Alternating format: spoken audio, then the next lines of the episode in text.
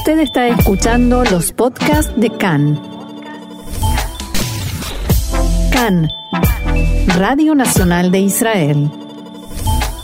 Hoy, lunes 24 de mayo, 13 del mes de Sivan, estos son nuestros titulares. Atentado con arma blanca en Jerusalén, dos israelíes heridos. Coronavirus. Se eliminan las restricciones a partir del primero de junio. La Corte Suprema de Justicia desata la polémica con un fallo que puede influir en la situación política.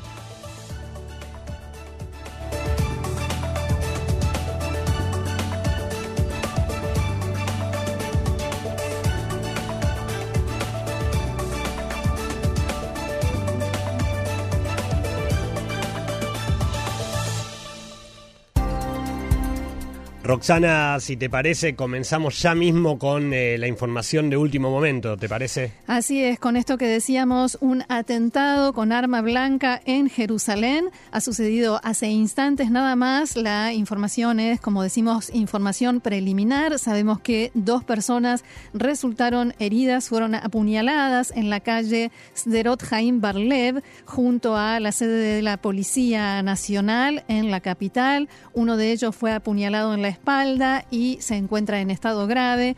El terrorista fue abatido y el eh, comisario, el eh, jefe de policía de la Policía de Israel y el ministro de Seguridad Pública ya llegaron al lugar de los hechos. Y por supuesto, a medida que haya más información, la iremos actualizando.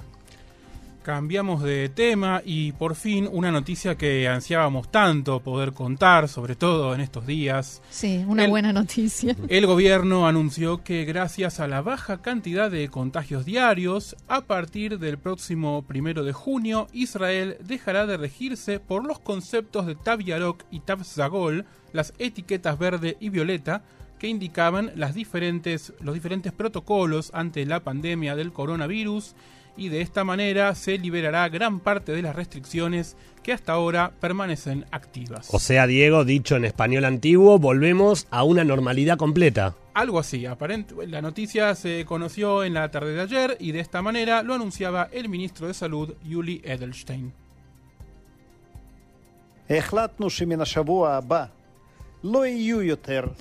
Hemos decidido que a partir de la semana próxima no habrá más restricciones por coronavirus en Israel.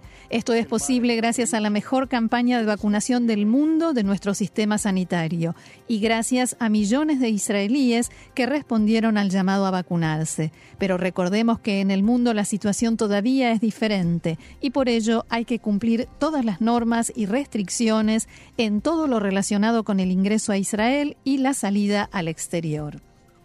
Edelstein recalcó la manera en que se mantuvieron bajos los niveles de contagio, aún después de que hace unos meses se avanzó con la apertura de la economía y de la educación. Según pudo saber Khan, la decisión anunciada por el titular de la cartera de salud contó con la aprobación de altos funcionarios del ministerio y la del coordinador de la lucha contra el coronavirus, profesor Nachman Ash. Ahora bien, ¿qué, es lo que cambia? ¿Qué plantea esta medida? ¿Qué se libera? Bueno, ante todo, Diego, Roxana, la eliminación de los cupos máximos para ingreso a lugares cerrados o abiertos. ¿Se acuerdan que hasta ahora, tanto para espectáculos como para determinados lugares, teníamos que regirnos en base a cuánta gente podía ingresar, acorde si estaban vacunados o no? Ahora el ingreso a cualquier lugar cerrado, sea un estadio, sea un museo, sea cualquier edificio, va a estar limitado según la capacidad eh, máxima, según la habilitación de construcción, o sea, según cómo cada lugar haya sido habilitado al momento de construirse.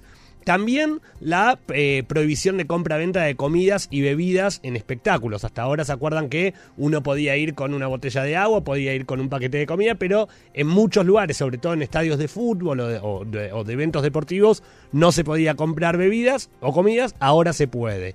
Por el otro lado, el ingreso de niños no vacunados siempre desde que se inició el proceso de salida del último cierre y la liberación de las actividades aquí en Israel, los niños al no estar vacunados no podían entrar a, algunos lugares, ahora pueden. Vuelven a operar las salas de cines y de teatros. algo que eh, la gente ya venía como pidiendo y necesitando, ¿no? El, evento recreativo de poder ir un rato al cine, ver una película, relajarse, vuelve a, eh, estar vigente. Por otro lado, el ingreso de familias completas a eh, restaurantes o lugares de comida. ¿Se acuerdan que hasta ahora niños no podían ingresar, salvo que fueran a un lugar de comidas al aire libre? Ahora pueden ocupar una mesa en cualquier sector de un restaurante.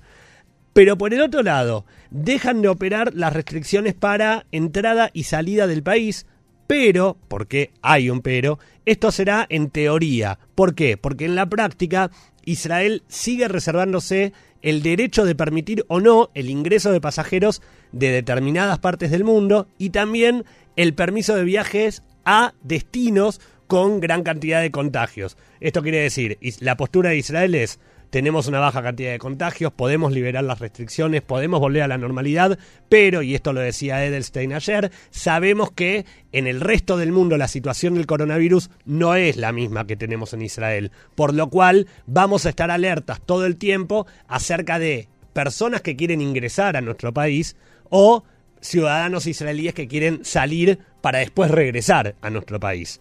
¿sí? Eh, tema mascarillas.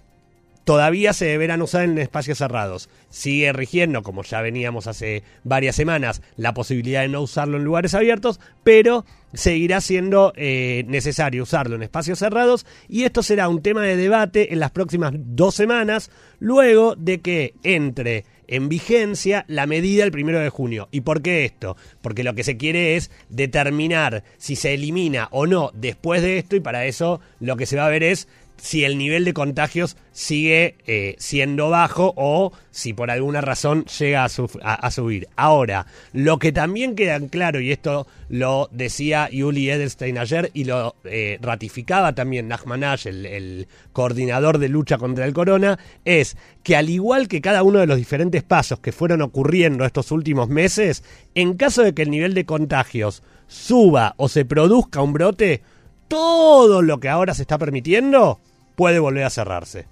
Bien, antes de seguir con Corona, Gaby Diego actualizo información de lo sucedido en Jerusalén. Uno de los heridos es un soldado de Tzal, el otro es un joven de unos 20 años de edad. Los dos tienen heridas de mediana consideración y Maguen David Adom ya los ha trasladado al hospital Adasa Aratzofim. El terrorista que los atacó fue eh, neutralizado y la policía ya inició la investigación del caso.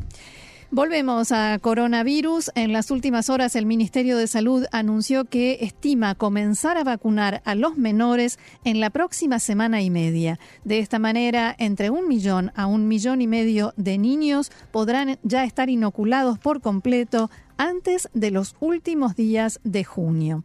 Es que finalmente la Administración de Drogas y Alimentos de Estados Unidos, la FDA, aprobó la solicitud de Pfizer para vacunar a niños de entre 12 y 15 años, ampliando de esta manera el grupo etario que hasta el momento comienza a los 16 años.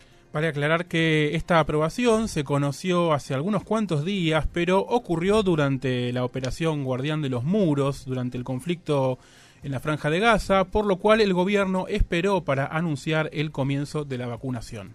El consentimiento de la FDA se dio en el mismo marco de urgencia que se había otorgado en el mes de noviembre pasado y por el cual tanto Israel como otros países pudieron comenzar su proceso antes de finales de 2020.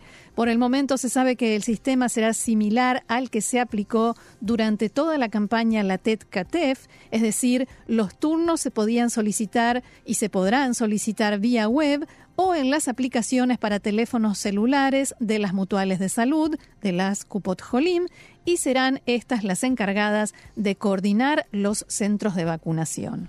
Cabe aclarar también que es de esperar que los lugares habilitados sean muchos menos que los que veíamos meses atrás cuando prácticamente casi todo el resto del país, todo el resto del país estaba vacunándose, pero de todas maneras los lugares de vacunación dependerán de cada mutual y por el momento no se informó cuál será la cantidad exacta. Y aproximadamente un millón de estudiantes de todos los niveles regresaron a las escuelas a las escuelas en la mañana de ayer, luego de más de 10 días de encierro en los hogares debido esta vez a la operación Guardián de los Muros que finalizó en la noche del pasado jueves. Cabe recordar que durante estas dos semanas, en las ciudades que no estaban alcanzadas por las indicaciones de defensa civil, fue decisión de cada municipalidad que las escuelas dictaran clases a distancia o no, y en el caso de las que efectivamente realizaron Zoom con los niños, estos no recibieron necesariamente clases formales, sino que más bien se trató de encuentros de apoyo emocional o clases abiertas. Pero mientras las aulas parecen reorganizarse, comienza, o mejor dicho, vuelve a surgir otro problema que compete a todo el sistema educativo.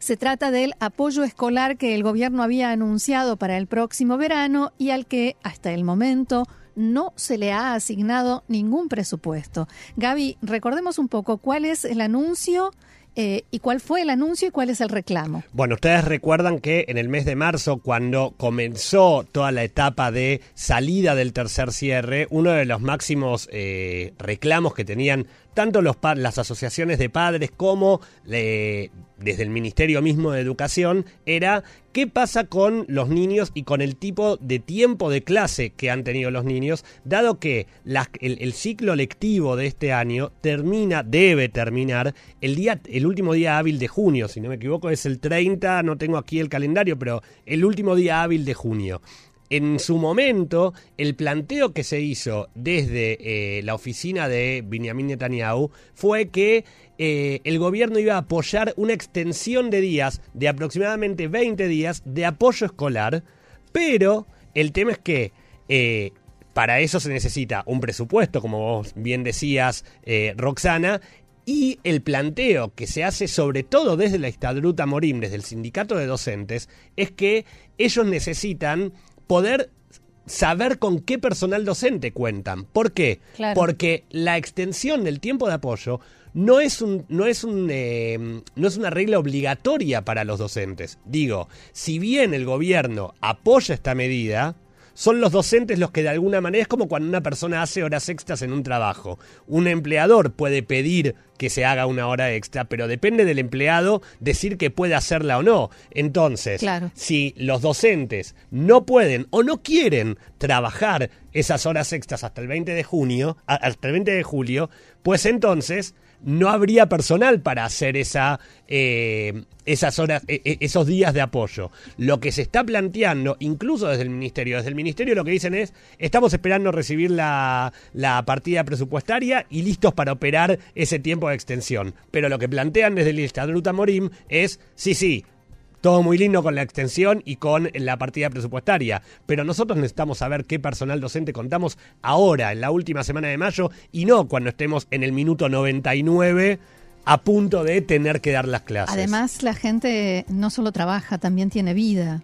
A veces digo, ¿no? Exactamente, pero es lo que plantean desde el Estadrut. La idea es si un docente quiere tomarse vacaciones, porque en definitiva trabajó todo el año, aun cuando tuvo que estar operativo desde una, desde una clase virtual, desde un Zoom, no dejó de estar trabajando.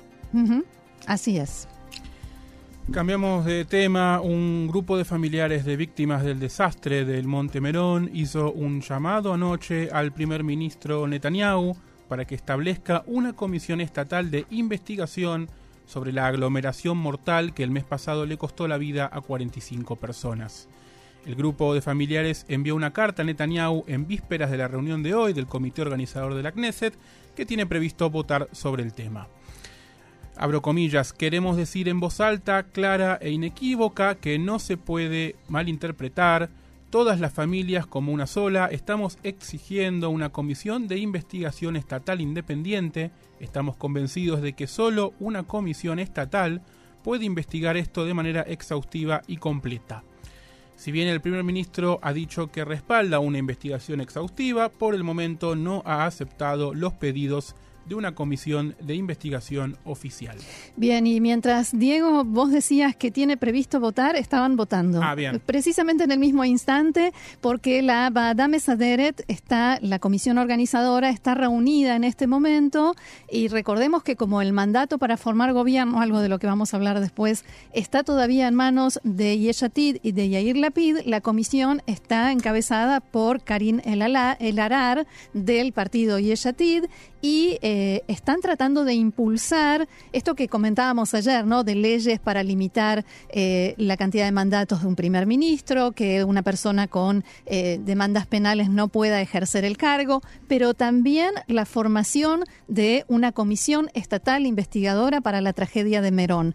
Lo que ha sucedido ahora es que votaron, porque en la Bada, en la comisión, no se vota la ley en sí misma, sino el acortar el proceso, esto que repetimos varias veces, Ptor Mijobatanaja, que significa que la ley se va a someter a votación en un proceso rápido. Y esto acaba de pasar, acaba de ser aprobado en la comisión, a pesar de la oposición del partido Likud, los eh, legisladores del partido Likud eh, que son forman parte de esta comisión se levantaron y se fueron, eh, salieron, se retiraron indignados, volvieron y votaron en contra. Así que la sesión sigue adelante. También en esto, si hay más novedades, los pondremos al tanto.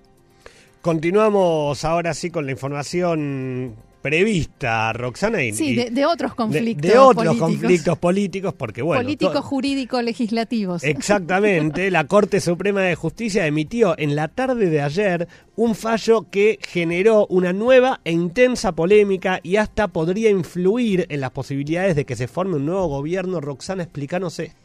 Bueno, recordarán que en 2020 no se logró aprobar el presupuesto nacional y que por tanto, como dice la ley, iba a caer el gobierno. Y por una propuesta que se llama propuesta Hauser, porque la hizo el legislador Zvi Hauser, se le dio al gobierno una extensión tres meses más, por lo cual se, permitió continuar el mandato de este gobierno equitativo de Netanyahu y Gantz sin aprobar el presupuesto nacional, basándose en lo que se llamó, lo que se llama presupuesto de continuación. Al mismo tiempo, ese presupuesto de continuación se aumentó, se aumentó ad hoc sin que se hiciera ninguna ley ni nada eh, como correspondía y eh, se aumentó en 11 mil millones de shekels y se repartió el dinero, casi todo el dinero, en base a, los acuerdos de coalición, en base al acuerdo de coalición eh, con el cual se formó el gobierno. En, perdón, ¿en cuántos miles de millones de shekels? 11 mil. No, no, no, no me alcanzan los ceros para dibujar. No, yo no me los imagino. La Corte calificó esto de, abro comillas, mal uso de la autoridad de la Knesset. En el fallo, aprobado por mayoría de seis sobre tres jueces, la Corte aceptó el recurso presentado por el Movimiento por la Calidad de Gobierno, la Fundación Nuevo Contrato, Crime Minister y las eh, ex Stav Shafir y Yael Cohen Farhan. El fallo indica, abro comillas, el tribunal sostiene la concepción de considerar las leyes básicas como capítulos de la futura Constitución Nacional del Estado de Israel y para ello no alcanza con que esté escrito en el título de la ley que esa es una ley básica, sino que debe tener ciertas características de Constitución Nacional. Sin embargo, dado que el año del presupuesto 2020 finalizó y la mayor parte del agregado presupuestario ya se repartió, la Corte se limita a expedir una nuevamente entre comillas, advertencia de nulidad, que significa que si en el futuro se realiza una, una enmienda similar, esta será anulada. Roxana, ¿qué cambia y qué efecto tiene el fallo? En realidad, en la práctica no tiene ningún efecto, porque como decíamos, pasó el tiempo, ya hubo elecciones, el dinero ya se repartió, la Knesset cambió, pero hay una clara advertencia. Alguien escribió esta mañana en uno de los diarios, la Corte Suprema le sacó tarjeta roja al gobierno y a, eh, la Knesset también. La, propia presidenta de la Corte, Esther Hayut, dijo que se debió haber anulado, pero ahora ya no tiene sentido. En la práctica, digamos, en lo legal no tiene eh, efecto. Después vamos a ver qué efecto sí puede llegar a tener en la política. Por este fallo de la Corte, las reacciones fueron inmediatas y algunas de ellas bastante fuertes. Desde el Movimiento por la Calidad de Gobierno, el abogado Ariel Barcilay dijo, abro comillas, el tribunal estableció que la grave medida que tomó el gobierno, en base a consideraciones políticas y personales, de manipular las leyes básicas y el sistema de gobierno para transformarlas en refugio para una persona que trata de huir de sus compromisos coalicionarios, es es un aprovechamiento cínico y un mal uso de la fuerza política. Hay que recordar que esta famosa propuesta del legislador Tzvi Hauser convirtió al Estado de Israel y sus ciudadanos en rehenes de una crisis política de desconfianza entre Netanyahu y Gantz. Debido a esta crisis y a no querer el compromiso de la rotación, la Knesset fue pisoteada, no se aprobó el presupuesto y se decidió un agregado de 11 mil millones de shekels sin ningún control ni fiscalización de la Knesset. El más elocuente de quienes reaccionaron, fue el presidente de la Knesset, Yariv Levin, conocido por su virulenta postura en contra de la Corte Suprema. Según Levin, en la decisión de la Corte Suprema de Justicia de emitir una advertencia de nulidad excede sus poderes y es indignante. Somos testigos de un acto de locura cuando un puñado de seis personas se cubre con togas para llevar, un para llevar a cabo un golpe de Estado. Levin agregó, esta es una decisión completamente inválida, ya que es contraria a los principios más básicos de la soberanía popular, la separación de poderes y el Estado de Derecho. Defenderé con todas las fuerzas el estatus y la autoridad de la Knesset frente a este intento de abolir la democracia. El titular de, eh, de Accionuta Datit, Bezalel Smotrich, habló de la perspicacia de la Corte que supuestamente no cambió nada, pero en realidad lo que hizo fue establecer un principio. Según Smotrich, la solución a esto es muy simple, no obedecer a los fallos absurdos de la Corte Suprema de Justicia. La Corte no tiene una billetera o una espada. Nosotros, los representantes y elegidos por el pueblo, gracias a Dios, tenemos. Yo no sé qué habrá querido decir con esto de la billetera o la espada. Es una traducción literal porque así lo dijo Smotrich, pero sí esto de llamar que un eh, legislador llame a no obedecer un fallo de la Corte Suprema es muy grave. A mí lo que me llama la atención, perdón que, antes de seguir con esto, es esa, esa idea que tienen los políticos acerca de que los políticos que fueron elegidos por el pueblo son más que un juez o que alguien que estudió para eso, que se que concursó para eso. O los empleados públicos con ese tono despectivo con el que llaman a los profesionales que trabajan en el servicio público. En realidad uno debería, debería entender que un juez que concursó y que se ganó su lugar, claro. ¿sí? tiene un tanto más de poder para el caso que un político que fue elegido y que puede dejar de ser elegido. En realidad tiene que haber un equilibrio de poder para que sea una democracia. Pero justamente la función del poder, eh, del poder judicial, una de sus funciones es fiscalizar, ser el contrapeso del poder legislativo. Y eso es lo que aquí se quiere evitar. Exactamente. El ex fiscal de, general del Estado, Shai Nitzan, criticó a Yarib Levin y a quienes se expresaron en este mismo sentido. En diálogo con Khan, Nitzan dijo, abro comillas, no podemos llegar a una situación en la que no se acatan los fallos de la Corte Suprema de Justicia. Eso es costumbre en países a los que Israel no quiere parecerse. El titular de Yeshatid, Yair Lapid, dijo que la reacción de Yarib Levin es una continuación directa del ataque de Netanyahu a todas las instituciones gubernamentales. Y prosiguió, Yarib Levin coopera con el ala caanista en una incitación salvaje que roza la instigación, la instigación al derramamiento de sangre. Esto es una completa desintegración del gobierno hay diferencia entre la crítica legítima y un ataque salvaje e irresponsable. La PID pidió a todos los partidos del bloque del cambio que se unan para reemplazar al presidente de la Knesset que, según él, cruzó todas las líneas rojas. El Estado de Israel no puede permitirse un presidente de la Knesset que trata de destruir los cimientos de la democracia y el Estado de Derecho, aseguró Yair Lapid. Y vamos con las noticias del ámbito de la política, porque si bien las probabilidades de Yair Lapid en este momento son mínimas, y hay quienes dicen que no existen, El titular de Yeshatid tiene planeado para los nueve días que le quedan al mandato una maratón de acuerdos de coalición para tratar de impedir que el mandato pase a la Knesset. La idea de la PID es firmar acuerdos con la mayoría de los partidos del bloque del cambio, con excepción de Yamina de Naftali Bennett y Tikvah Hadashah de Guidon Sar, de modo tal de poder en las últimas 24 horas presionarlos con el argumento de que es la última opción para evitar las quintas elecciones que ambos prometieron impedir. Yair Lapid se reunió ayer con la titular del partido Abodá, Merab Mijaeli, y anunció que hoy se reinician las negociaciones con Cajol Laván, Israel Beiteinu, Abodá y Meretz. Diego, a pesar de que Guidón Saar, como recordamos, recomendó a la PID para recibir el mandato para formar gobierno, no se lo puede contar automáticamente como parte del bloque porque Saar se opone a formar gobierno con apoyo de los partidos árabes.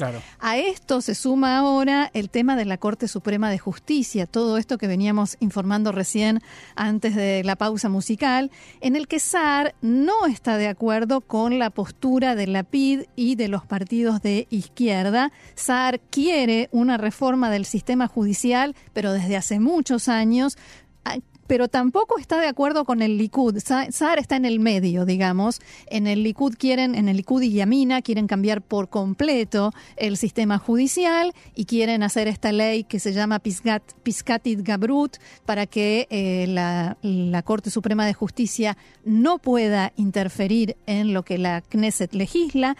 Saar quiere algo intermedio. Dice hay cosas para mejorar en el sistema judicial, pero tampoco hay que derribarlo ni ponerlo al servicio de los políticos. Y por ello, la PID prefiere esperar a lo que se llama el minuto 90 eh, y arrastrar dicen fuentes cercanas a él, a benetizar hacia su gobierno. Y para eso les va a decir, o se unan al gobierno del cambio o ustedes van a ser los responsables de haber llevado al país a las quintas elecciones. La estimación es que si Bennett acepta, también lo hará Sar, que hasta hace dos semanas apoyaba activamente la perspectiva de un gobierno de la PID. Según fuentes de Yeshatid, dijeron que estiman que Bennett realmente no quiere que haya elecciones y le será muy difícil dejar pasar una última oportunidad. Él sabe que la PID y Gantz van a mejorar su situación en los comicios y él se debilitará e incluso es posible que vuelva a quedar por debajo del umbral electoral. Y por supuesto que en el Likud no se han quedado de brazos cruzados frente a esto y vuelven a emprender la lucha, dicho esto entre comillas, para impedir la formación del gobierno del cambio encabezado por la PID.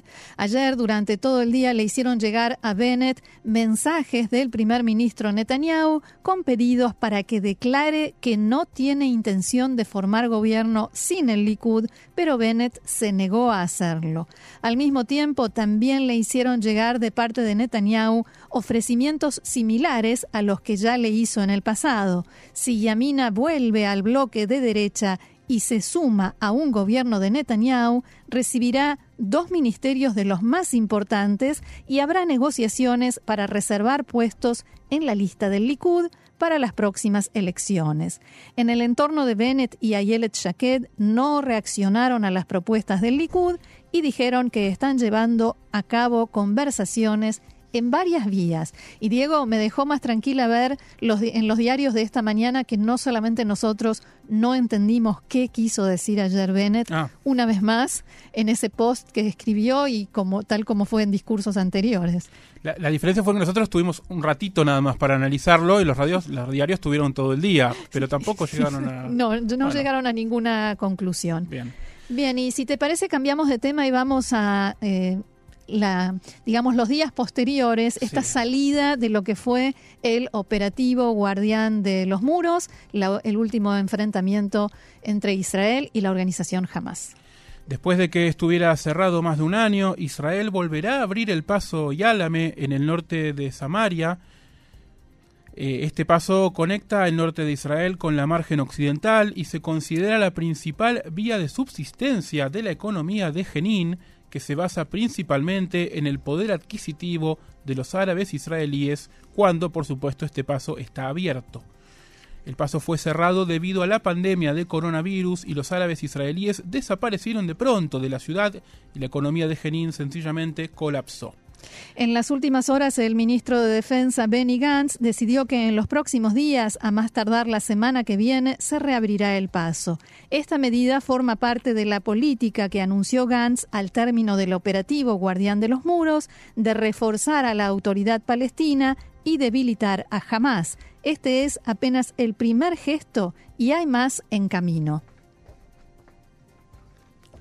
Las autoridades israelíes aún no han resuelto el dilema sobre si permitir que continúe entrando a la franja de Gaza el dinero que envía Qatar. En estos días hay debates en el gobierno sobre cómo cambiar el sistema que se usó hasta ahora. También en el ámbito militar y de seguridad se está discutiendo el tema y hoy habrá otra reunión al respecto en el Ministerio de Defensa. El secretario de Estado norteamericano Anthony Blinken, que mañana llega a Israel, dijo ayer que no está claro si Irán está preparado para tomar las medidas necesarias para volver al cumplimiento del acuerdo nuclear antes de que comience la quinta ronda de conversaciones en Viena para concertar el regreso al acuerdo. Blinken respondió a los informes desde Teherán que dicen que Washington ya había acordado levantar algunas de las sanciones que paralizan la economía iraní.